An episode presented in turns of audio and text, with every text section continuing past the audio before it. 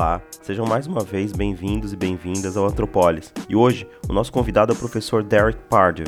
O Derek, que é antropólogo, etnomusicólogo e professor do Departamento de Estudos Globais da Aarhus University, tem um histórico muito importante de pesquisas e publicações no campo dos estudos sobre migrações, juventudes, tendo se dedicado principalmente ao estudo da relação entre formas marginais de produção cultural e conflitos epistêmicos relacionados ao modo de imaginar os espaços urbanos. Além disso, ele também é um viajante inveterado, tendo vivido e trabalhado em países como Estados Unidos, Brasil, Portugal, Cabo Verde e mais recentemente na Dinamarca. Por último, a gente também conversou sobre o atual projeto do Derek, no qual ele aposta na escrita criativa como um método de expansão da imaginação antropológica. Quer saber mais? Então fica aqui com a gente. Eu sou Guilherme Aderaldo, anfitrião desse episódio, e na conversa com Derek eu contei com a companhia do meu parceiro Francisco Pereira Neto, que é professor do Departamento de Antropologia da Universidade Federal de Pelotas. Fiquem agora então com Derek Pardon. Ah, e só mais um recadinho. Se você nos escuta no momento em que esse podcast está indo ao ar, em junho de 2022, saiba que o Derek vai estar em São Paulo no mês de julho e vai oferecer uma oficina de escrita criativa no Sebrap. Para mais informações, dá uma olhadinha no link que a gente disponibilizou na descrição do episódio. Agora sim, com vocês, Derek Pardue.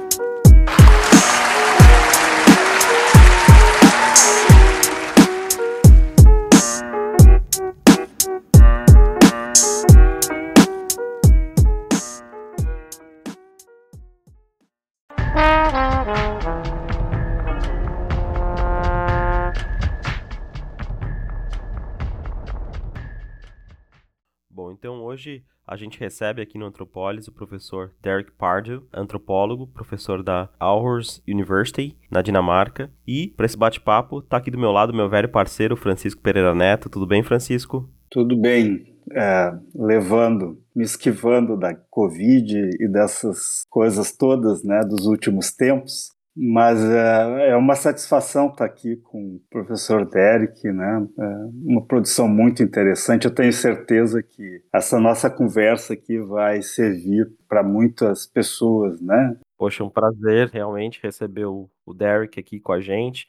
Já faz tempo, né? Como eu dizia para ele que ele está no nosso radar aqui do Antropolis e é uma felicidade imensa, assim, poder receber ele finalmente, né, para esse papo aqui, que eu tenho certeza que vai ser um papo muito bacana e muito, muito importante para quem estiver escutando a gente aqui nesse podcast, né. E aí, Derek, como é que estão as coisas? Tudo bem? Tudo bem, tudo bem. Bom dia a vocês, bom dia a todas, todos e todos. Estou super feliz de de poder ter essa oportunidade de conversar um pouquinho, falar um pouco da minha trajetória, que eu acho que tem vários pontos de convergência com vocês e com é, pessoas que possam estar ouvindo esse podcast.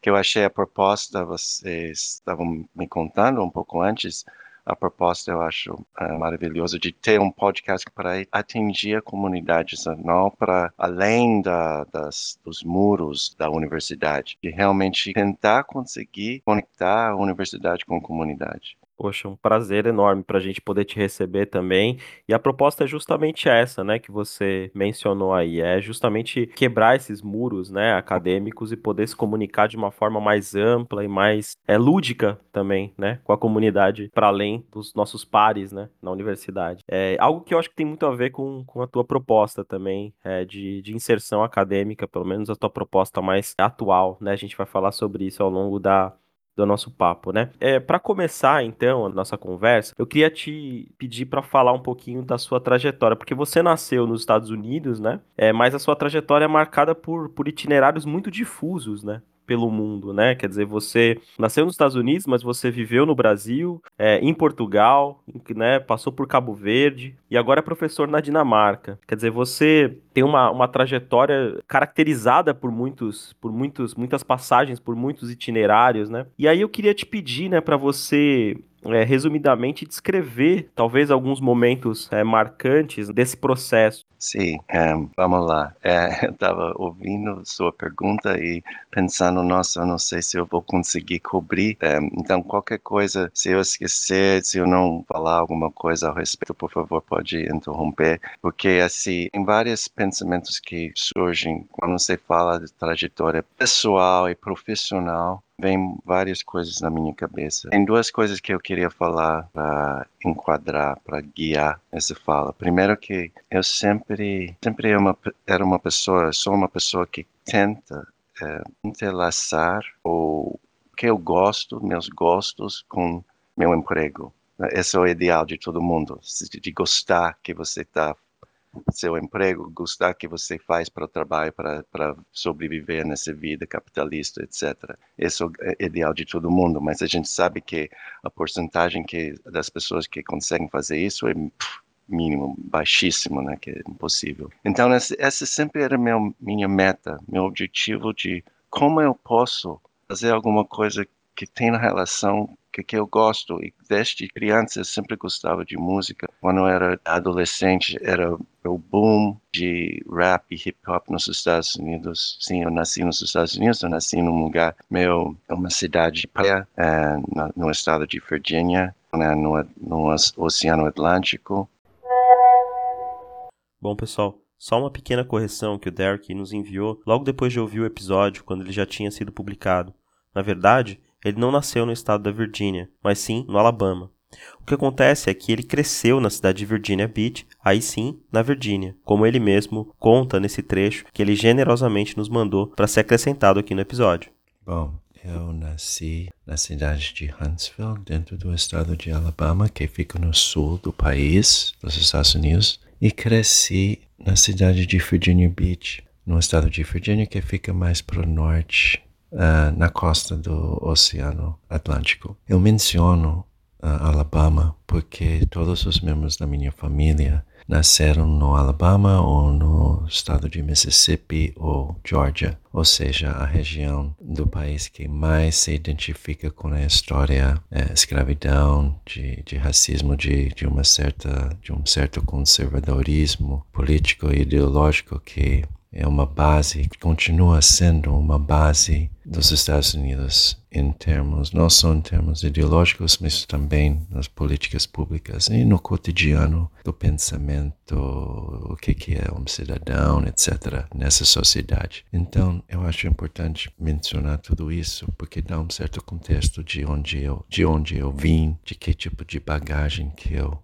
trago comigo, que tipo de é, história que eu tento me posicionar, resistir, mudar, os diálogos que eu tenho na minha vida, é, que se torna pontos de interrogação, de reflexão, não somente na minha vida pessoal, mas também profissional. No começo dos anos 80, quando se, uh, os sons de Nova York, sons de Los Angeles começaram a se expandir, era incrível para mim. Foi, era, houve um impacto enorme. O que, que eu gosto, o que, que eu gostaria de ser, que eu aprecio no mundo, o estilo, é, a maneira de se expressar. Foi muito importante para mim. Mas assim, ficou assim no, no lazer assim no lazer, fui estudando outras coisas, fui para a universidade muito longe de onde eu cresci. Eu queria pegar esse, esse termo que você falou, eh, itinerário, e assim, você notou que eu tenho passado por vários lugares, vários países, e muitas vezes eu fico fora do nosso controle. Eu não escolhi várias coisas, mas assim, a gente é, pouquíssimas vezes que a gente tem poder de escolher onde a gente vai. Às vezes, eu não, quase nunca que eu tinha uma opção. É, era mais ou menos, o oh, emprego aqui, eu vou lá. Eu tinha uma oportunidade que surgiu, ah, eu vou lá. Mas, em retrospectiva, eu acho que eu sou uma pessoa super sortudo de, pelo menos, guiado a essa trajetória que me levou a vários lugares e, assim, eu aprendi tenho aprendido tanta coisa sobre o ser humano e a interação entre os seres humanos e a, a cidade, a, a, o mundo construído pelos homens e também a natureza que também existe em várias cidades, não é só aquela coisa da floresta longe da cidade.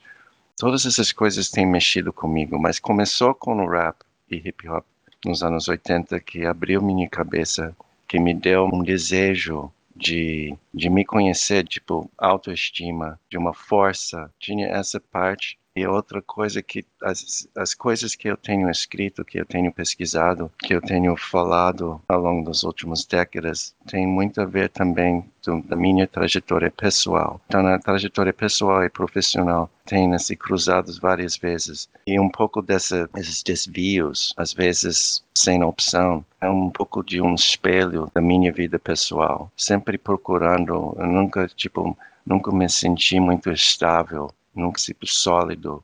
Eu sempre estou procurando alguém, algo para me conhecer melhor. Então, na, tipo, reflete das, das conversas que eu tenho, me coloca, tipo, um caminho de uma ansiedade, às vezes um pouco, uh, dá um pouco de medo, mas também é super criativo também. Sempre sempre estou meio deslocando assim. Então, e por falar nesses deslocamentos, né, e nas ansiedades todas que isso envolve, eu sei que você chegou no Brasil depois de conhecer o professor José Jorge Carvalho da UNB em Austin, né?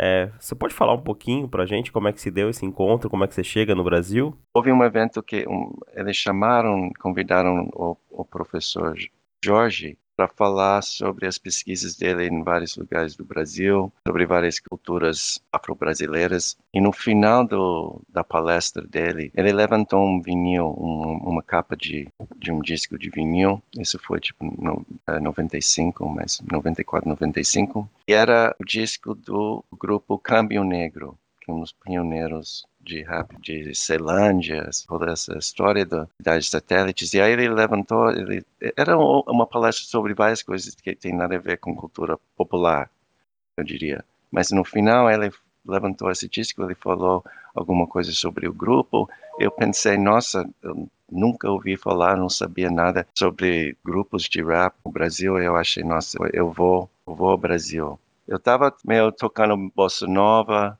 essas músicas super adoradas pelos gringos aí que tem nos bares e tudo. Mas uh, eu acho essa coisa eu tenho que entender melhor isso que eu adoro. Aí vem por isso eu mencionei a coisa dos anos 80. Sempre vem comigo agora com esse ob objetivo de será que eu poderia casar essas esses gostos, essa, essa, esses gostos de, de música com uma profissão, uma coisa dentro da universidade, será que é possível? Foi em 94 que foi publicado o primeiro livro, livro mesmo sobre rap e hip hop da Trisha Rose, que todo mundo conhece, que é o Black Noise, que foi traduzido por português e tudo, é uma coisa histórica. Foi em 94, quando esse livro foi publicado, foi um sinal para mim, tipo, alguém conseguiu fazer isso cara, isso é possível, posso fazer isso. E vamos lá para o Brasil. O Brasil parece um país super interessante. Eu não sabia nada, não falava nada de português, mas assim, a música é incrível, as pessoas são incríveis, vamos lá. Então foi, foi mais, mais ou menos assim que em 95 eu resolvi, eu tinha é, terminado o mestrado, era um momento de sair, era mais um momento de, tipo uma, eu terminei alguma coisa, eu não sei o que eu vou fazer, eu quero experiência, vamos lá. Então, eu fui sem muitos planos, sem saber nada, sem saber, por exemplo, mesmo a moeda da época, que isso foi antes da, boa internet. Então, alguém me deu um livro, desses livros de turismo, mas foi publicado em 93. Então era cruzados reais ou alguma coisa assim, cruzeiros, cruzados reais, não lembro o que que era. Nem, não era real, era tipo um dólar igual a 4 milhões de cruzados, sei lá. eu achava, ó, oh, com 400 dólares eu tô bem, cara, eu vou ser um rei, eu vou comprar uma ilha, vai ser legal. Só que quando eu cheguei no aeroporto Guarulhos, eu olhei aquelas, aqueles números, aquele negócio digital passando um, e eu não estava entendendo, porque era tipo um dólar, era zero, era tipo 85 centavos. Que na verdade, porque naquela época o real era mais forte do que o dólar. Eu não estava entendendo esses números. Nossa, 1.400, 400 dólares não vale nada aqui. O que, que, que eu vou fazer, entendeu? Eu não estava entendendo nada, era impossível. Eu fui a Brasília para tentar pedir socorro do, do professor Jorge. Ele não estava lá. Era, novamente, era essa época que era mais difícil comunicar com as pessoas. E, bom, é, foi parei, é, é, é, ele avisou, eu tinha avisado mais ou menos que talvez eu iria, ele avisou um, aluno de graduação na época para me ajudar, mas eu Para ser sincero, não gostei de Brasília. Eu achei uma cidade muito chata. Não me atraiu de na nada. São Paulo, eu fiquei dois dias antes de ir para Brasília. Eu já apaixonei. Eu achei incrível. Fui para a República, foi naquelas áreas, muita gente, muita fazer bastante coisa. Eu cruzei com alguém sem falar nada. Eles me levaram para uma aula de capoeira, entendeu? É, era incrível. Para mim era incrível. Eu tive que voltar. Aí eu voltei e fiquei quatro anos é, vivendo, é, indo para as periferias quando eu pude, dando aula de inglês só para sobreviver e foi incrível, foi uma aprendizagem que mudou mudou minha vida. Derek, é muito, muito interessante essa né, sua trajetória e eu gostaria de retomar um pouco aquela a sua fala inicial, né, da, da sua condição de, de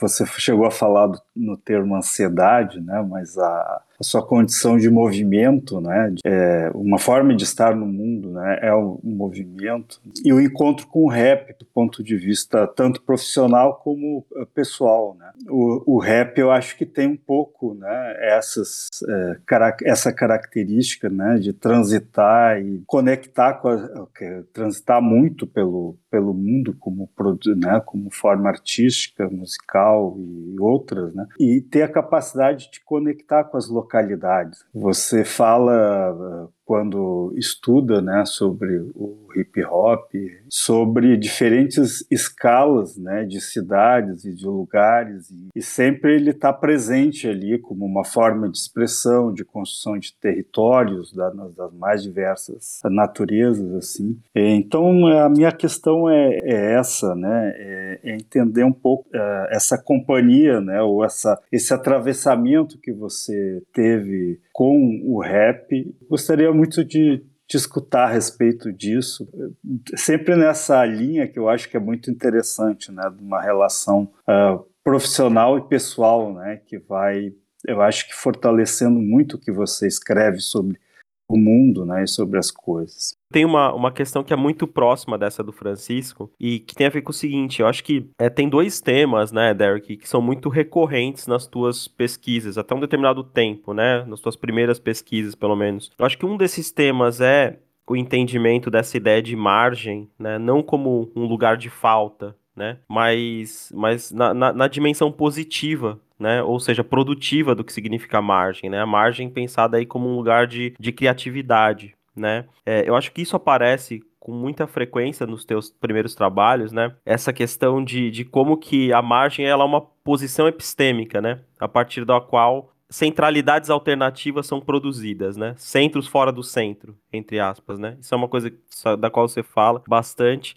Eu acho que um outro tema que aparece muito nas tuas pesquisas tem a ver com, com essa relação entre produção cultural, né? E processos imaginativos e criativos que alargam o espaço, que alargam o espaço geográfico mesmo, a imaginação geográfica. Eu queria te ouvir também sobre, sobre isso, né? Sobre como que você é levado a se interessar por essa por essas duas questões, né? A margem nessa dimensão produtiva como uma posição epistêmica e por outro lado, relação entre produção cultural e espaço geográfico. Né? Eu vou falar algumas coisas associadas às palavras-chave que vocês mencionaram e vamos tentar, talvez, em coletivo, tecer.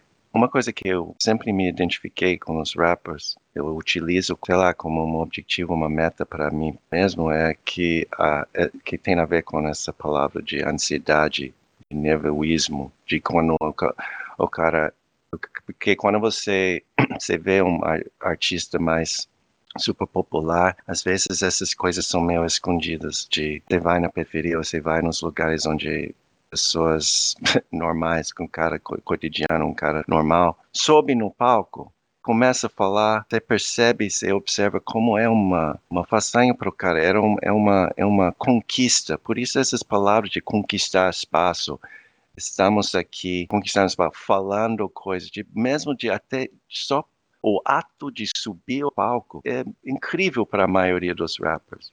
O cara que não tem nada que isso é o cara, isso eu vou contar uma história para você que é sobre minha vida, minha experiência, minhas observações, minhas ideias e que você vai ouvir isso já é uma mega conquista. Eu tenho admirado isso, eu admiro bastante E isso volta àquela questão que eu levantei no começo, de poder casar minha trajetória pessoal com profissional, de poder refletir e, e de não separar. Isso vem, isso vai surgir a, ainda mais nos últimos anos naquela a parte de cria, a escrita criativa que a gente vai falar um pouco depois, mas eu estou sinalizando essa essa parte mais para frente, porque esse casamento entre a vida pessoal e profissional e de ansiedade um, e essa ansiedade não é só psicológica, então né, acho que tem a ver com a questão de transitar, de fronteiras, de divisas, de de se mover muito muito rápido tem a ver com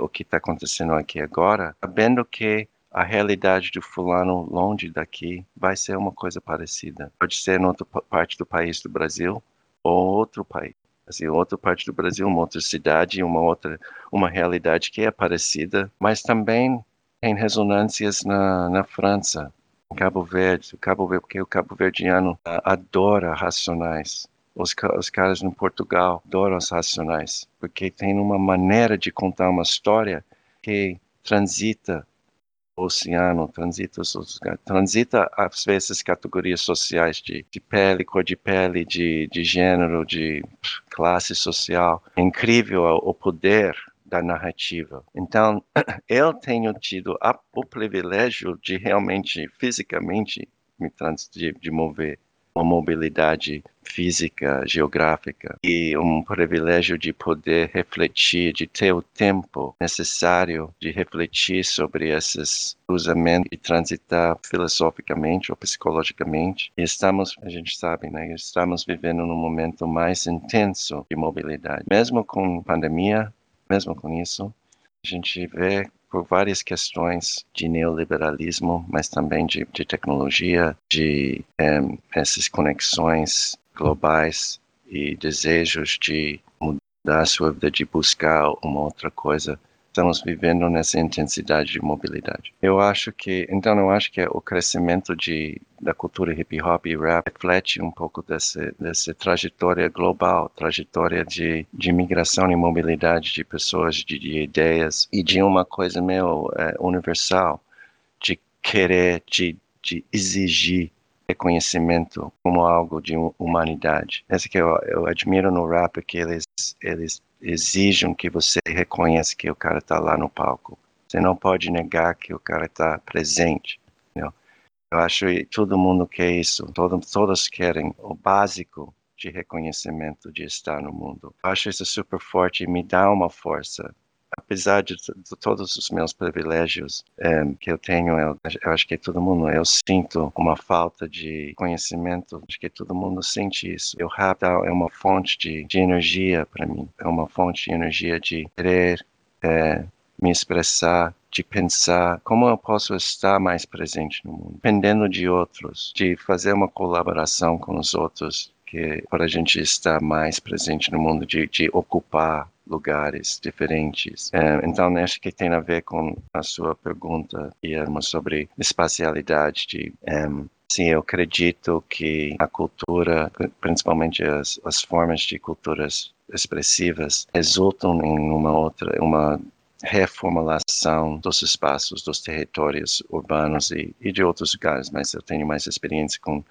as cidades, os territórios urbanos. Eu acredito, eu tento escrever sobre como uma um performance uma série de performances, uma série de encontros, um posse que encontro num lugar que é meio abandonado, dá um outro sentido para esse barzinho. Os saraus, que dão um outro sentido para aquele barzinho da esquina na periferia. O bar não para de ser só um bar. Ele vira uma, um centro cultural. Sarau Cooperifa é uma, um grande exemplo disso aquele lugar é uma outra coisa, é um, quase um, uma instituição agora, uma instituição que agora está na periferia, então o cara do centro, o cara da Vila Mariana, Pinheiros, etc., Vila Madalena, ele vai para para a periferia para consumir cultura, para beber naquela fonte de uma, uma cultura tão rica que antigamente era o contrário, o fluxo era a periferia, ah, você tem que ir para o cinema, você vai para o museu, então você tem que ir para o centro. Agora não. Então, mudou os, a espacialidade da, da cidade, o que, o valor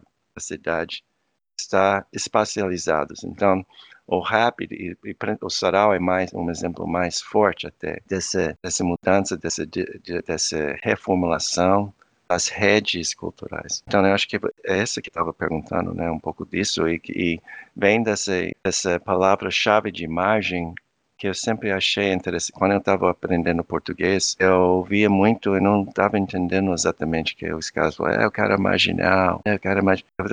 Porque existe essa palavra, existe o cognato em inglês, mas não é exatamente a mesma coisa. Não funciona como uma personalidade, um tipo de pessoa marginal, isso não existe. Então, eu achei incrível essa, essa, essa ligação entre um termo de espaço, uma posição geográfica, margem, fora, pelo menos na linha, na fronteira, na divisa entre coisa e não coisa, coisa e nada, coisa e não. E uma pessoa, para mim era incrível, muito forte essa ligação. Eu comecei a refletir sobre isso e como os, com os jovens, como a gente de, de rap, de hip hop, de, de, de funk, de, de, dos saraus, etc., como eles tentam não aceitar isso ou pelo menos inverter isso, e assim, abraçar, eu sou marginal, e aí, o marginal. Mas eu sou, você precisa me ouvir. Quem está na margem afeta até é, influencia o que é o centro, o que é a coisa. Então eu comecei a refletir sobre quando é, em, em, em termos até básicos de percepção humana, que quando a gente vê uma coisa, a gente precisa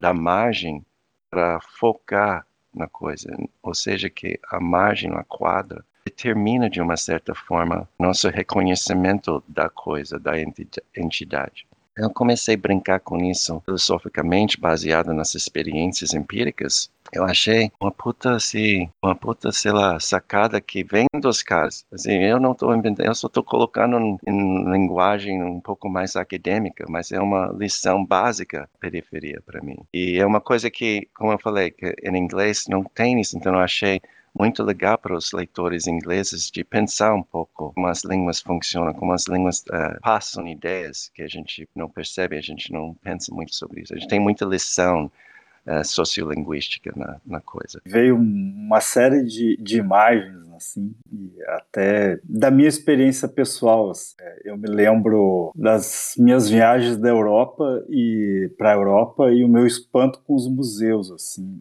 e, e, e olhava e dizia: Meu Deus, essa gente tem muita coisa para guardar, entesourar, né? Vivendo uma experiência brasileira, onde a gente as coisas fluem, as memórias a gente perde muito, né, de, de, das memórias e, e é um e é um, é um trabalho constante, né? Você mantê-las e, e, é um trabalho criativo, né? Parece que lá nos museus as coisas estavam mais fixadas e aí eu pensei no, no Oiticica, né? No, no, aqui nos anos 60, no final dos anos 60 no Rio de Janeiro, botando sambistas, né? É, bailarinas, né? Que, é, sambistas de escola de samba dentro do, do, do, do, museu, do principal museu brasileiro, né? E foi uma, um marco, né, para ampliar essa visão de expressão e do que seria arte, enfim, de uma arte em movimento, né? E, e isso me, me, me, me eu comecei a, a, pensar no samba, né, e na, no hip hop, em toda essa tradição que realmente vai reconfigurando essa, essa situação da, da percepção, né? Inclusive na construção de memória, eu lembro de, uma, de algumas exposições suas também, Derek, que você coloca bairro português, é, é, a imagem de um bairro português e, e alguns grafites colocados num, num, bairro em ruínas, né? E todo o trabalho de memória dos, dos rappers, né? Coisa que aparece aqui um pouco também, muito em, em Pelotas, né? Na, em regiões que são abandonadas por antigas funções industriais, o que quer que seja. Uh, a marca dos grafites, ela, ela revigora um, um lugar, uma memória e leva estudantes, inclusive, da universidade a falar desses lugares que aparentemente seriam abandonados e são repletos de, de histórias, de, de pessoas e de, de vidas, né? E, enfim, é foi mais um comentário mesmo, né? E a, a, sua fala me, me estimulou uma série de, de imagens, né? É, muito ricas, né? Sobre, eu acho que o, o, o potencial das coisas que você traz, né? Eu adoro isso de as ligações entre eu alguém fala, é mais uma conversa, porque ah, eu falo alguma coisa e te lembra de uma outra coisa e a gente vai tecendo uma narrativa, e assim, que uh, em vez de explicar tudo, tipo, ah, é isso, eu vou explicar o X e a fórmula é Y e tal. Em vez disso, a gente conta histórias que tem, que desperta memórias ou outras essências de outras pessoas e a gente vai construindo uma narrativa que representa algum fenômeno, representa um pouco de nós, representa um pouco de das pessoas com quem a gente tem conversado. Eu só queria sublinhar essa essa qualidade de, de uma conversa que eu acho super construtiva no, no conhecimento acadêmico. Eu estou falando isso porque estou muito nessa onda de, de representar ao invés de explicar. E tem muito a ver com a ideia de escrita criativa. Não, obrigado, porque acho que parece normal, não precisa fazer uma pergunta também. A gente faz comentários e a gente vai criando coisa. Não, é muito, muito incrível, assim, isso, né? A gente vai agora chegar já falar no seu trabalho mais recente com a escrita, né? Com essas experimentações relacionadas à escrita. E é muito interessante, para mim, você é uma referência já há muito tempo, né? Porque eu também, não sei se você sabe, mas eu também trabalhei com essa questão dos coletivos de produção audiovisual nas periferias de São Paulo. E a minha interrogação, a minha questão, né, sempre foi muito parecida com a sua em relação ao hip hop, quando eu fui estudar esses coletivos, né? Porque no fundo eu comecei a me dar conta que esses jovens estavam produzindo filmes para pensar, para reconfigurar a imaginação geográfica da cidade, né? Porque quando, sei lá, alguns coletivos iam fazer um filme sobre moradia, por exemplo, o que eles faziam? Eles iam fazer uma verdadeira peregrinação pela cidade para achar pessoas para entrevistar, para filmar lugares, né? E essa peregrinação levava eles a, sei lá, uma ocupação de um movimento sem teto no centro, uma favela em algum extremo da cidade, um albergue para moradores de rua. E o filme, a, o manejo dessas tecnologias digitais, permite eles colarem territórios, né? E, e, e produzir essa, essa e a partir dessa colagem construir uma referência do que é a periferia que era muito contrastante em relação ao que as ONGs diziam que era periferia, ou ao que o jornalismo dizia que era periferia, né? E aí eu comecei a entender o quanto que fazer filmes era ao mesmo tempo produzir uma cidade, produzir um referencial, um regime de urbanidade muito muito mais é vivo, né? Muito mais instigante, né? E eu comecei a, a, cruzar a cidade com esses, com esses caras, com esse pessoal, né? É, que fazia parte de uma rede, né? Chamada Coletivo de Vídeo Popular, né? E isso foi para mim uma meio que assim a abertura de uma porta para eu conseguir é, enxergar uma cidade que até então eu não enxergava. É, essas ferramentas sociotécnicas, nessas ferramentas digitais oferecem para esses, esses atores a possibilidade, para esses jovens, para essas pessoas, a possibilidade de, de reconfigurar mesmo a espacialidade né, urbana. E essa reconfiguração ela não é só simbólica, né? Porque no fundo ela se desdobra em formas de ocupação, em formas de uso efetivo do espaço, né? Na medida em que essas músicas começam a circular e atravessar o oceano, né? É, sei lá, eu acredito que talvez na Amadora, em Portugal, jovens estejam querendo vir para São Paulo para conhecer o Capão Redondo, não para conhecer a Avenida Paulista, né? Quer dizer, você começa a mudar o, o, o referencial mesmo de do que é mais valorizado, enfim, né, na cabeça desse, desses jovens, né? E isso é muito interessante porque permite a gente também desconstruir uma certa é, normatividade né, que está por trás de, desses enunciados hegemônicos né, sobre o que, é a cidade, o que, que é a periferia, o que, que é o centro, né, e a gente conseguir é, decodificar as relações de poder que estão por trás dessas formas hegemônicas de ler o espaço. Né. Então, nesse sentido, eu me identifico muito com isso que você falou do, do hip hop, né? É, porque eu acho que né, isso acontece na literatura periférica, isso acontece no hip hop, isso acontece na, no, no vídeo, né?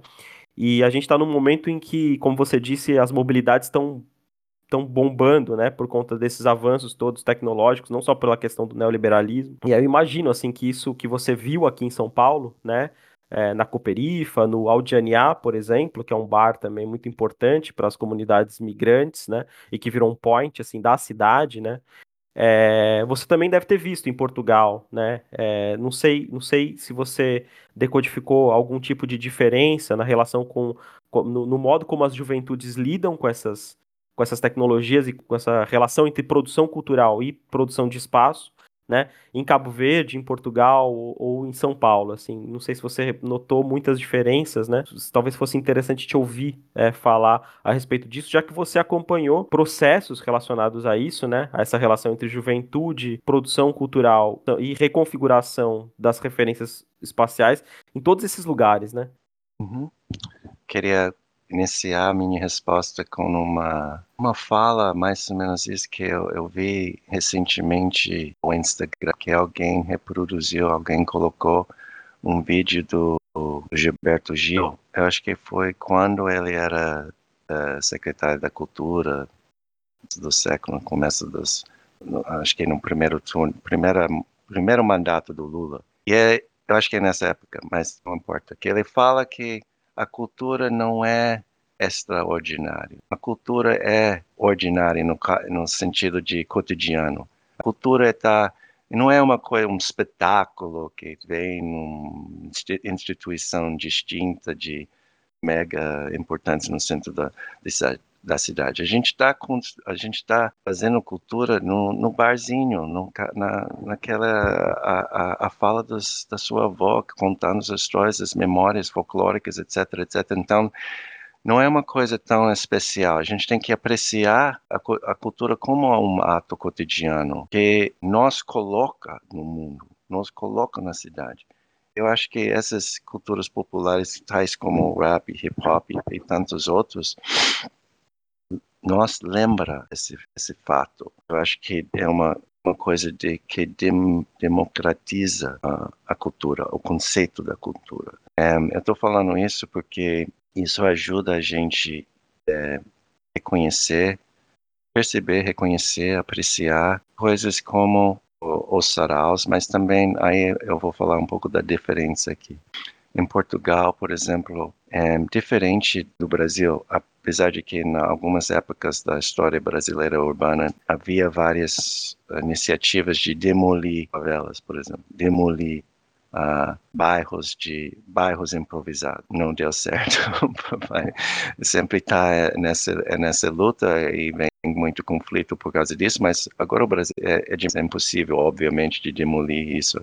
Nos anos 50, eu lembro que havia muitas iniciativas no Rio sobre isso. Mas em Portugal, como é uma em Lisboa, por exemplo, como é uma cidade menor e aí tem muitos mais, muito mais também é, ajuda financeira pela União Europeia desde os anos 90, eles tinham um programa de, basicamente, é, programa de alojamento, removação, alguma coisa que era basicamente demolir esses bairros improvisados, que eles chamavam de bairro de lata, e colocar as pessoas em, seria meio tipo coab, é, que eles chamam de bairros sociais, construído pela prefeitura ou pela, com outro financiamento. É uma diferença porque o que eu acho interessante, acho que a, a, o professor o Francisco falou alguma coisa sobre, uh, através de grafite ou imagens, como pessoas, uh, os moradores investem tempo e energia em colocar sua identidade fisicamente nas paredes, nos, nos lugares, nas superfícies da cidade para lembrar as pessoas, ó, oh, estamos aqui, ou estávamos aqui, agora a gente está em outro lugar. Eu quero carimbar esse prédio como algo que era nosso sei lá, uma coisa assim.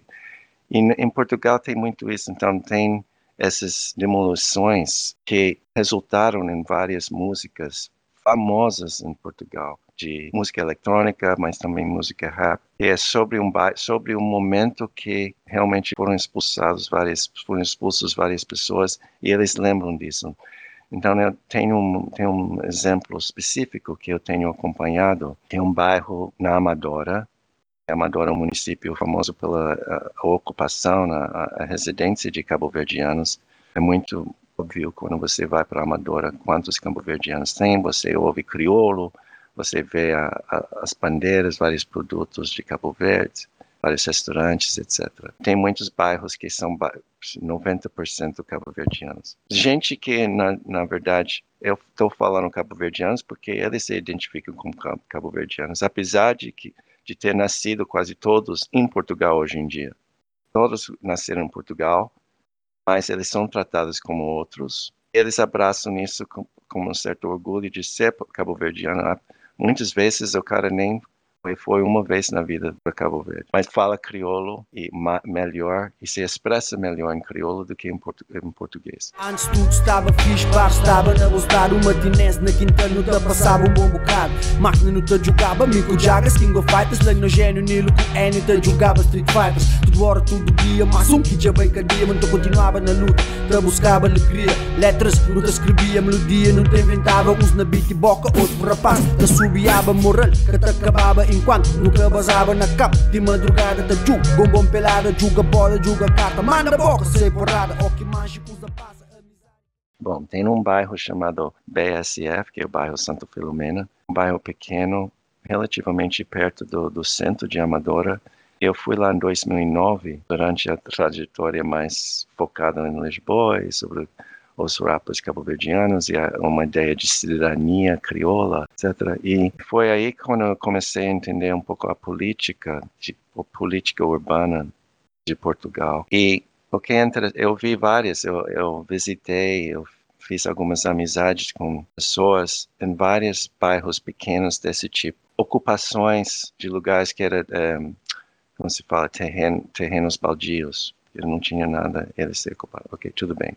Em dois, depois de um longo processo que foi documentado, é muito importante ter as pessoas locais que são engajadas e, e fazem documentários uh, registrando o processo de demolição, porque não é uma coisa de repente assim, uma coisa que dura anos de resistência e lutas, etc., que foi 2016 ou 17 que foi terminado, foi demolido mesmo, todo mundo tinha que sair mesmo, todo mundo saiu. Em 2020, durante a pandemia, era uma época super forte de, como você fala, toque de recolher, em que não podia estar na rua depois das nove da no... depois das nove ou depois das dez.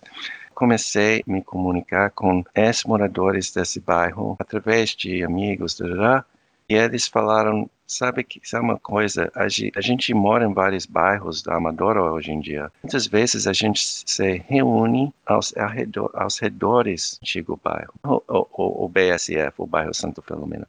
Hoje em dia não tem nada lá, é ruínas. Então, tem, nessas ruínas tem um, um bloco de concreto que está escrito BSF. Está escrito coisas que, com nomes dos bairros onde um, eh, eles estão agora, uma, uma saudação, uma salve, um salve para o BSF. E ele, ele falou, esse cara principalmente, o interlocutor mais principal, ele falou que vai lá às nove, às oito, às nove da noite, e você vai ver, eu te encontro lá e vai ter um grupo de pessoas bebendo, fumando, tem um café, tem uma coisa improvisada, a gente vai tomar alguma coisa e as pessoas vão contando uma história para você. Aí eu fui lá algumas vezes durante a pandemia e foi incrível como o lugar que fora parece que não tem nada, são ruínas, parece que não tem sentido, é falta de significância, não tem nenhuma coisa lá. E através de histórias, de, de memórias, de frustrações, de desvios na vida, a, o lugar desperta, eles vão lá para, assim, em colaboração, né, eles, eles constroem um sentido sobre o lugar. Fisicamente não tem nada, mas, mas simbolicamente tem tudo. Eu estou falando isso porque é uma diferença materialmente falando entre Brasil e Portugal, essa demolição, esse projeto que está quase 100% su de sucesso em Portugal. Tem pouquíssimos bairros improvisados hoje em dia. Mas mesmo nos, na, nas demolições, é, é muito, são, são lugares ricos de sentido, de identidade, que é um processo, mesmo durante a pandemia, mesmo durante essas, essas medidas de controle quase sem precedentes desta, desta Segunda Guerra Mundial na Europa. Mesmo nessa, nessas épocas aí, nesses períodos, as pessoas querem, eles desejam se reunir, conversar e criar. Eu fiquei impressionado com isso. Eu, foi uma lição para mim que eu tentei incorporar numa maneira mais criativa de, de representar esse momento, esse momento de criação de espaço apesar de não ter nada fisicamente presente.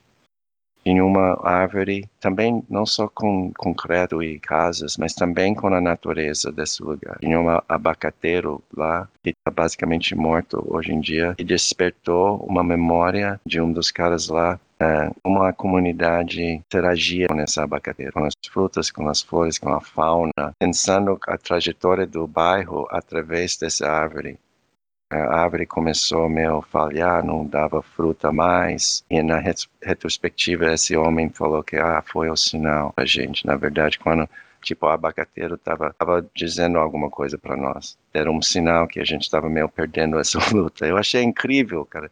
Super poético e assim incrivelmente profundo sobre as coisas que hoje em dia são na moda da antropologia, que eu acho legal a, a relação entre seres humanos e outros seres e a natureza que a gente precisa se preocupar mais com isso. A antropologia não só é humano-cêntrico, a gente tem que abrir nossos horizontes para entender a realidade.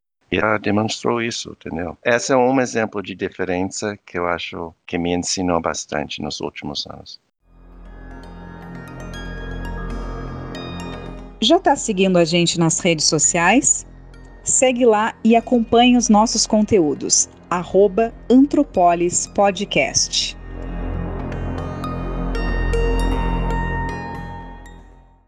Acho que agora a gente pode se encaminhar então para esse bloco final para falar dessa, desse seu trabalho mais recente sobre escrita criativa, né, Derek? Bom, no seu trabalho mais recente eu li algumas coisas, eu li um, um texto recente seu que você meio que radicaliza, né, na forma de, de tratamento textual, né, dos temas em torno dos quais você é, sempre se engajou, né, como a questão da migração, a questão das fronteiras, né? E eu queria, em primeiro lugar, entender o projeto por trás dessa forma de escrever, né, em que você é, ficcionaliza é, registros relacionados aí ao, ao campo, né, é, o que está por trás disso, qual que é o projeto, né, que vai orientar essa forma de conduzir a, a escrita, né, o texto, né, de onde surge a ideia, né? Que, que referências te inspiram a produzir o trabalho dessa forma, né? E como é que esse trabalho está sendo recebido, né? Fiquei muito curioso para entender como esse trabalho está sendo recebido, porque assim, me parece que por trás dessa forma de escrever, que você vai explicar, né? Eu acho que tem, um, tem, uma, certa, tem uma certa crítica ao. Não sei se crítica, mas um, um certo desconforto, com uma certa insuficiência, né?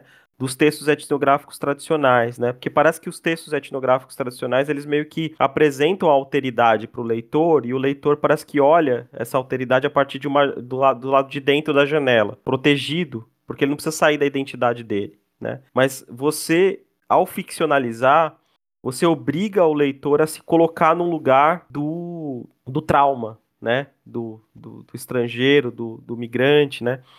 Então, você provoca né, uma, um tipo de, de relação do leitor com o que ele está lendo que é diferente da etnografia tradicional, né? Eu queria entender se isso, se isso faz sentido, né? Qual que é o projeto, né? O que está por trás dessa, dessa forma de escrever? O que te inspira? Como está sendo recebido? Porque me parece que você chega no ponto de, sei lá, de flertar com uma transdisciplinaridade, né? Sim, super obrigado pela pergunta e colocação sobre uh, essa essa maneira de colocar o leitor. Eu acho muito importante que você falou. Eu acho que é isso aí que gera uma certa ansiedade, um desconforto e até que gera também críticas, que gera uma certa, uh, como eu posso falar? Eu tenho recebido vários pareceres que é tipo, um, primeiro, ou eles ficam meio sem palavras, eu não sei como criticar isso, eu não sei como ler isso, ou, ou os acadêmicos não estão acostumados de ler ficção, ou eles olham como lazer, como algo extra, uma coisa meio, ah, legalzinho, dizer lá, oh, legal, que bonitinho, mas não sabem ler como, eles não sabem dar feedback sobre esse tipo de texto, porque é diferente, eles não sabem ler criticamente. Então, quando eles uh, vários pareceres enfatizam a falta de estrutura, a falta de texto, coisas que você você não queria falar para um, um autor de ficção. Isso não é a, a, as categorias de crítica, entendeu? Então, mostra para mim uma falta de prática de leitura. Mas tudo bem. Então, eu estou falando isso porque é, você, o Guilherme, você apontou exatamente essa, essa, essa modalidade de, de, de deslocamento do leitor. E cria uma certa desconforto de, de como eu vou abordar esse texto, não, sei. Um, e aí gera crítica. Mas tem outra parte de crítica que também não quero falar. Mas antes disso, eu quero ah, responder a primeira pergunta do, do projeto, por que isso? E, novamente, tem a ver com minha trajetória pessoal. Que antes de 2014, eu morava, ou eu passava por basicamente três lugares: os Estados Unidos, Brasil e Portugal, e Cabo Verde também, quatro lugares. E em todos esses lugares, até se eu sempre, assim, Brasil, Portugal, Cabo Verde, eu era estrangeiro, eu sou estrangeiro para sempre, eu tenho sotaque, todo mundo sabe que eu não sou de lá, tudo bem. Mas eu tenho uma certa, eu tenho criado uma certa esfera de conforto, uma esfera de conhecimento, eu sei navegar essas, as cidades, os lugares, eu sei como, eu sei basicamente o que a pessoa quer dizer, as entrelinhas, sabe? eu tenho uma certa influência cultural, sociocultural, linguística, etc. Mas, a partir de 2014, quando eu fui à, Dinamarca, eu aceitei esse emprego, essa, essa oferta de, de ser um professor dentro de um departamento de estudos globais, uma que tem sociólogo, é um, é um departamento estruturado pela, uh, geograficamente falando. Então, eu, por exemplo, coordeno um programa de estudos brasileiros. Mas aí tem estudos chineses, tem estudos japoneses, tem estudos da Rússia, tem estudo da Índia e Ásia do Sul, e tem estudos tipo Europa Leste, Oriental, sei lá. Um, e aí a gente, todos nós estamos nesse departamento e tem sociólogos, antropólogos, historiadores de ciência política, linguistas, ok. Interessante, por isso eu fui lá, que eu achei legal essa proposta. Mas eu não sabia nada sobre Dinamarca. E a Dinamarca, para mim, é um lugar tão diferente. Eu me senti eu continuo me sentindo sempre estrangeiro, sempre fora. Eu nunca vou ser nada contra eles, tal, mas é uma outra realidade que eu não consigo me identificar. Eu sempre estou fora. Eu estou falando isso porque, um, eh, apesar dos privilégios, eu sou eu sou um migrante privilegiado, sem dúvida, por causa de vários fatores econômicos, raciais, eh, religiosos. Eu não sou eu não sou muçulmano, por exemplo, que é super importante, né? Super na Europa. Mesmo com esses privilégios, eu tenho sentido uma mega ansiedade de não de não pertencer a esse lugar. E é uma coisa diferente do que as experiências anteriores. E, e eh, se mexeu comigo no cotidiano todo dia eu penso isso. Todo dia que eu eu sou eu lembro eu, eu sou lembrado de alguma alguma experiência alguém no ônibus fala alguma coisa que mostra que eu não sou, eu não sei nada, que eu, sou, eu tô totalmente leigo, tô, sabe, uma, um lembrete cotidiano que você que eu sou ignorante, entendeu? Eu não sei nada. Esse esse impacto acumulou em mim e mexeu comigo de pensar diferente sobre a, a condição de ser migrante. Que tem isso e muito mais porque um cara de, do Senegal que chega em São Paulo, ele tem tudo isso e mais, porque o cara é negro que é diferente dos negros brasileiros. Então já chama atenção por causa disso. Ah, o cara muçulmano chama mais então. Tem vários níveis dessas diferenças e de, vários níveis de, de negociação para realizar as coisas mais básicas. Nessa nessa nessa realidade, nessa condição, a gente começa eu também tenho feito muito isso de eu dependo muito das outras pessoas, eu dependo muito nas histórias que eu conto para realizar a coisa mais básica, de comprar uma laranja para para alugar um apartamento, para conseguir é, luz no meu apartamento, para conseguir o Wi-Fi, para negociar é, qualquer questão de saúde, para ir numa farmácia que eu não entendo nada, entendeu? Aí eu tenho que inventar, às vezes, histórias para mim, para passar a ideia para esse tal de o dinamarquês aqui. Eu comecei a pensar que a gente está perdendo muito dessas, dessa realidade nas etnografias. A gente, não, a gente não está conseguindo passar a, a, as emoções, a, o afeto, a, as sensibilidades dessa condição em nossos textos, sabe? E aí eu comecei a ler é, vários livros de autores desse boom de ficção de imigração. Tem muito de, principalmente mexicanos, que vai para os, para os Estados Unidos, tem mega produção de, de, de contos, de, de novelas, de, de, de, romances sobre isso, e também de gente da africana continental, subsaariana, à Europa, à França, à Inglaterra. Eu comecei a ler eu li muitos, assim, e aí eu comecei a sentir um pouco da, pensar um pouco com as táticas, as estratégias narrativas de como eles conseguem, os bons autores que mexem comigo, como eles conseguem passar essa, esse feeling, sabe, esse sentimento de falta de pertencimento, o sentimento de navegar para conseguir co coisas banais sabe? Aí mexeu muito comigo de eu gosto disso. Novamente, eu quero casar as coisas que eu gosto com a profissão. Eu adoro isso, eu, eu mexe muito comigo. Eu fico pensando sobre essas histórias, sobre os personagens por dias, semanas. Fico comigo muito mais do que algumas etnografias que são clássicas, que são maravilhosas, são super espertos, mas não mexe comigo, não. Eu acho que falta um pouco dessa, dessa qualidade textual dentro da academia, que, na minha opinião, não é contra, não é oposto, é uma coisa que eu proponho como complementar. Essa, essa voz, esse registro deve complementar a etnografia clássica ou convencional que explica isso e tem as categorias que uh, os capítulos são divididos em palavras-chave, etc, etc. Maravilhoso, bonito, muito bom. Só que essa outra que está faltando, que pode complementar e aproximar uma maneira mais, assim, melhor, mais próxima à realidade das pessoas, que são nós também. A gente, todo mundo é imigrante, cara, porque a gente não consegue captar um pouco isso nos textos.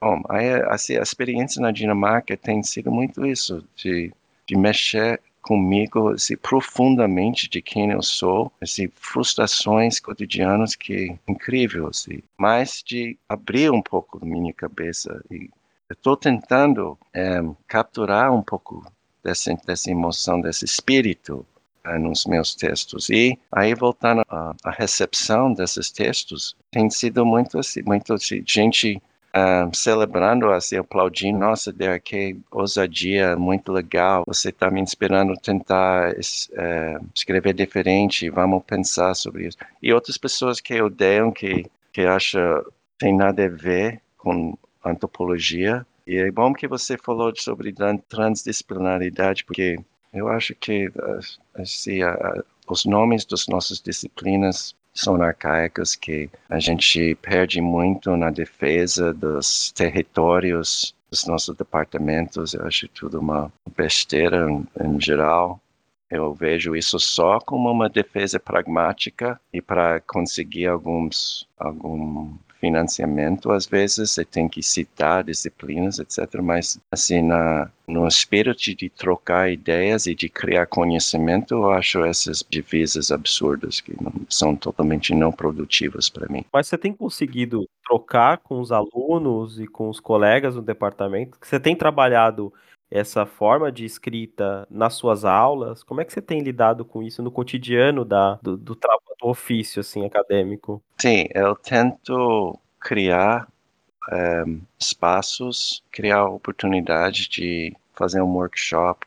Em vez de tipo uma palestra, é mais duas coisas. Ou um workshop, todo mundo leva um texto, vamos fazer tipo um prompt. Todo mundo pensa numa, cena no campo uma cena etnográfica. E vamos pensar em várias maneiras de descrever essa cena. E, tipo assim, essas atividades que a gente faz no workshop. Então, tem, eu tenho é, sugerido, conseguido de vez em quando, inclusive, antes de esquecer, eu vou fazer uma coisa dessa no mês que vem, no SEBRAP. É, eu tô, a gente está finalizando os detalhes, vai acontecer, a gente vai fazer um workshop sobre a, a escrita criativa no SEBRAP acho que no finalzinho de junho, eu acho, não lembro exatamente a data, mas depois eu passo para você. Um, eu nunca, até agora eu só fiz, eu só eu fiz uma vez em português, mas na, na maioria das vezes em, em inglês. Mas eu estou super animado de poder assim, experimentar isso no Sebrap, assim, em português, com gente que tem interesse em expandir seus horizontes de, de texto e vamos ver que eu acho que é só vem coisas positivas assim. É só uma de mexer um pouco da cabeça e tudo. Eu queria falar também uma outra parte da crítica que é muito eu, que eu acho fundamental.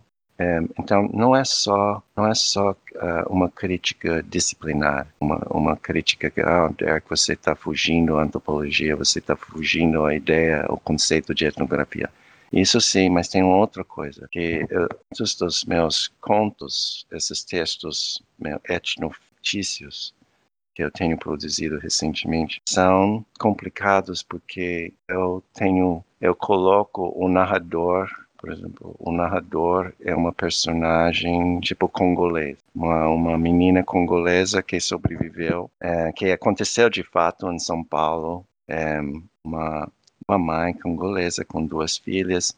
Você jogou ou foi empurrado no metrô Alto Alvim, na zona leste de São Paulo, foi em 2017. Isso de fato aconteceu.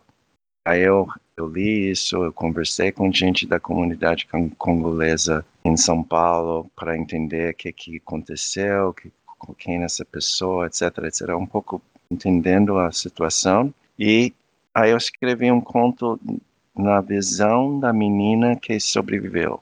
Porque tinha uma menina, uma das filhas sobreviveu. Eu tô falando, tipo, daqui 10 anos, essa menina agora é uma, uma mulher jovem, ela tem 20 e poucos anos, e ela está lembrando dessa cena. Então eu me coloco como uma congolesa, ela é narradora, ela é narradora, eu tô tipo, eu estou assumindo uma certa uma voz que é totalmente diferente da minha. Então tem uma certa, eu tenho recebido várias críticas nessa nessa linha de pensamento. Como Eric, você poderia escrever? Como você pode escrever uma um relato, um conto, uma história usando uma voz que é muito diferente de, de sua e inclusive que tem todos esses níveis de poder trás. Você é homem branco, gringo, etc., colocando você na posição de uma congolesa imigrante em São Paulo. Isso é demais. Entendeu? Isso é uma transgressão que, é, que reforça uh, toda a história de autoridade, de, de falar para o outro. E eu tenho pensado muito sobre essa crítica que eu acho super válida, essas questões, essas perguntas, e eu tento, assim, porque primeiro quando você vê a, a, produção bibliográfica sobre ficção de imigração, é quase sempre alguém está falando basicamente a história deles. Eles são na imigrante, são o cara do, sei lá, do Botswana que imigrou para a Inglaterra e o cara vai contar uma história, mesmo sendo romance, mesmo sendo ficção, ele ou ela tem uma certa uh, autoridade de contar essa história, que estão falando de, de si mesmo, basicamente, criando a Shimamanda, por exemplo, todos os livros dela são basicamente sobre a vida, a realidade dela como imigrante nigeriana nos Estados Unidos ou indo para, para a Inglaterra. Então, ela não tem essa, ela não precisa lidar com esse tipo de crítica. Um, então, é uma coisa que é um certo choque para vários leitores, politicamente falando. E eu tenho pensado muito em como eu posso, ou talvez eu fui demais. Nesse artigo eh, tem uma certa coda no, no final do artigo que eu questiono isso. Tipo, talvez eu esteja ousado demais. Talvez eu esteja, tipo, eu ultrapassei o limite de que que é o que que é uma representação textual de uma uma cena. No final, eu acho que talvez eu fui demais. E na verdade, esse conto que eu estou meio resumindo aí o mais extremo da minha produção recentemente. Tenho pensado muito mais em, sei lá, diversificar a voz dos narradores, ou de tipo hum, colocar, me colocar uma coisa um pouco mais possível, plausível como narrador. E também outras técnicas de de colocar o conto não na primeira pessoa, mas na terceira pessoa, para um pouco distanciar um pouquinho, mas também man, mantendo uh, o texto como ficção ou etnoficção.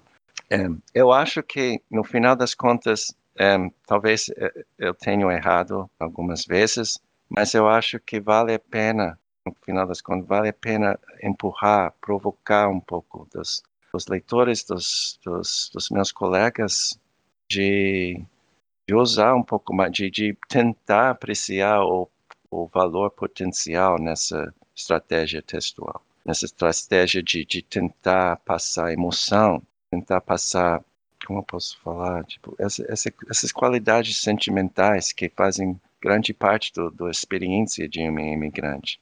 As frustrações, de, em vez de tentar explicar e, e, colocar um gráfico, porcentagem de desemprego, tudo isso é legal, mas como a gente pode tipo, passar o sentimento disso? As frustrações, a acumulação de tipo, racismo micro, essas agressões, mi, microagressões que acontecem, sabe? Uh, Derek, eu fiquei uh, encantado com, a, eu acho que é uma iniciativa corajosa, né? E no fim das contas, né, a, a, a etnografia é uma atividade ficcional. É, só que ela tem características né, de veracidade, coisa e tal, que são específicas e que ficam é, muito limitadas mesmo né, a uma determinada forma de expressão textual, né, que tem sido explorada ultimamente. Eu acho que essas, essa potencialidade assim é, descritiva, representativa tem sido uma, uma preocupação de vários antropólogos aqui. Eu estou lembrando, inclusive, uma professora aqui, Flávia Rich, nossa colega aqui na UFPEL,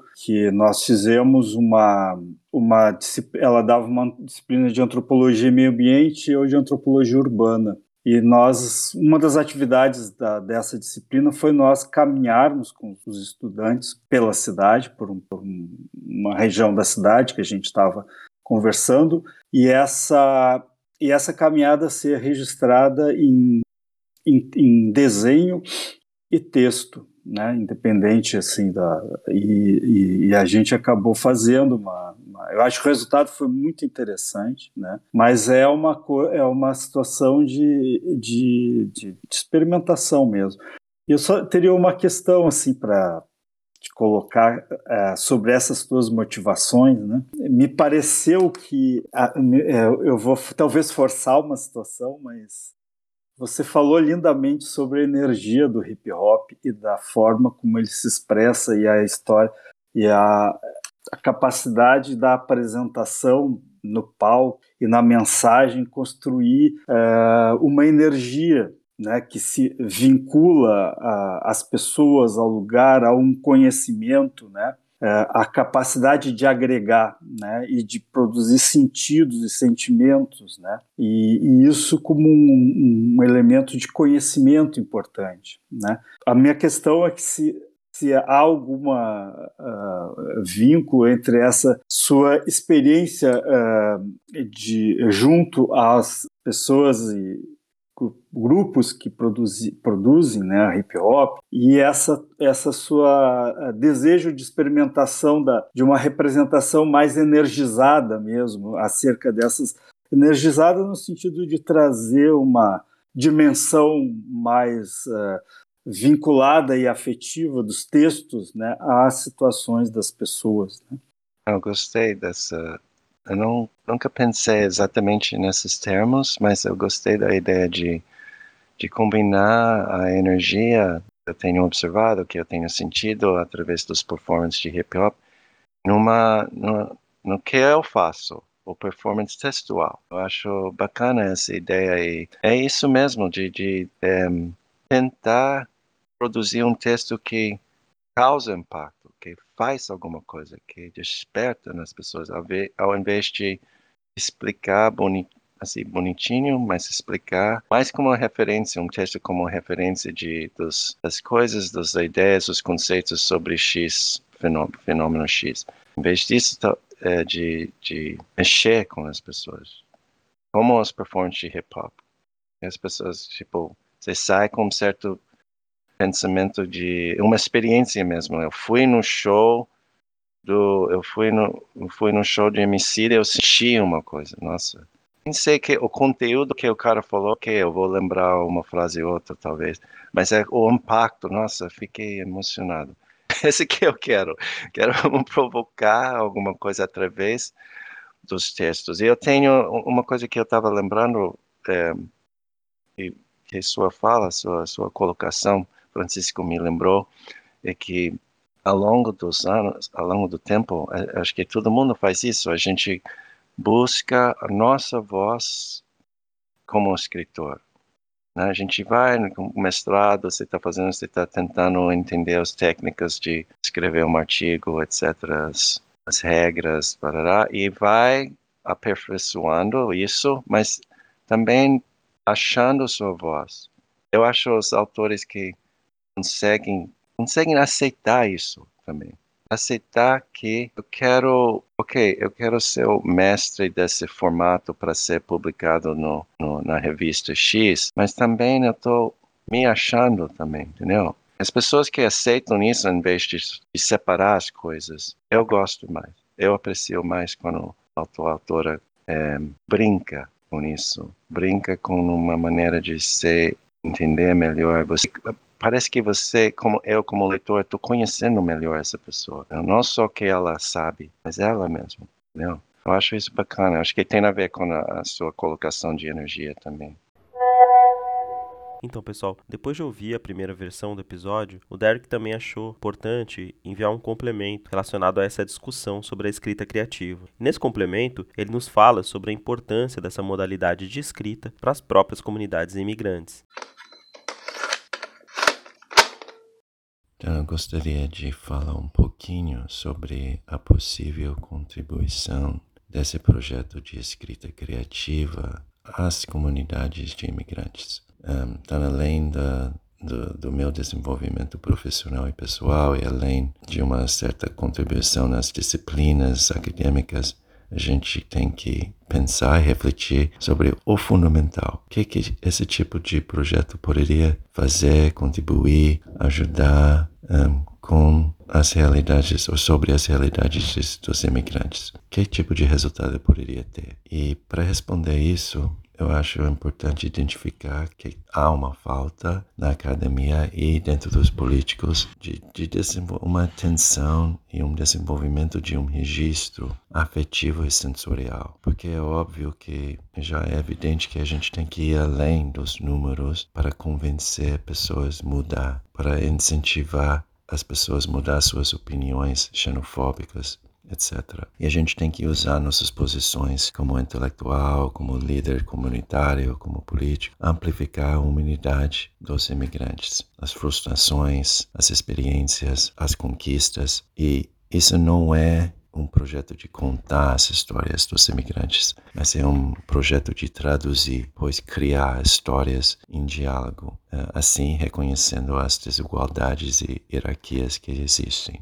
Se a gente aceitar e apreciar as experiências dos imigrantes como um ponto fundamental na criação e desenvolvimento de políticas públicas, aí a gente precisa abraçar, mergulhar mais nas técnicas de ficção. Esse é o projeto de escrito criativo de, de abraçar essas ideias, essa sensibilidade e colocar na prática, na retórica, nas palavras, na, na construção narrativa para tentar é, empurrar, tentar incentivar as pessoas com poder de mudar suas opiniões e representar melhor e mais assim, de uma maneira mais complexa, mais real, o cotidiano dos imigrantes, as realidades dos imigrantes que são realmente mais parecidas com os supostamente denominados nativos do que as pessoas pensam.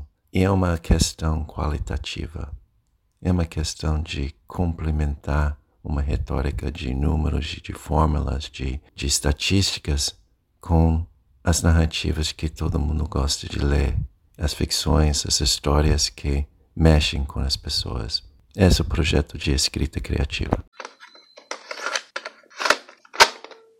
Queria agradecer profundamente, Derek, pela, pelo presente que eu acho que foi essa conversa, né? Assim, acho que eu e o Francisco estamos aqui super felizes, assim, porque realmente, falando por mim, assim, eu aprendi demais te ouvindo, essa, essa relação que você teceu entre a tua experiência de estrangeiridade ao chegar na Dinamarca e, e o modo como isso é, incentivou você a, a buscar essa voz na tua, na tua escrita, né? O modo como você é, conseguiu associar essa, essas fraturas subjetivas tuas, né, com essas fraturas subjetivas desses outros que animam a tua, a tua escrita, né, buscando esse lugar comum, é uma coisa que realmente é, inspira, inspira a gente. Eu queria agradecer é, muito a, a, esse momento aqui com, a gente, Derek, e, e te agradecer. A, a tua fala é cheia de imagens impressionante. Assim. E isso é uma qualidade muito interessante. Assim, me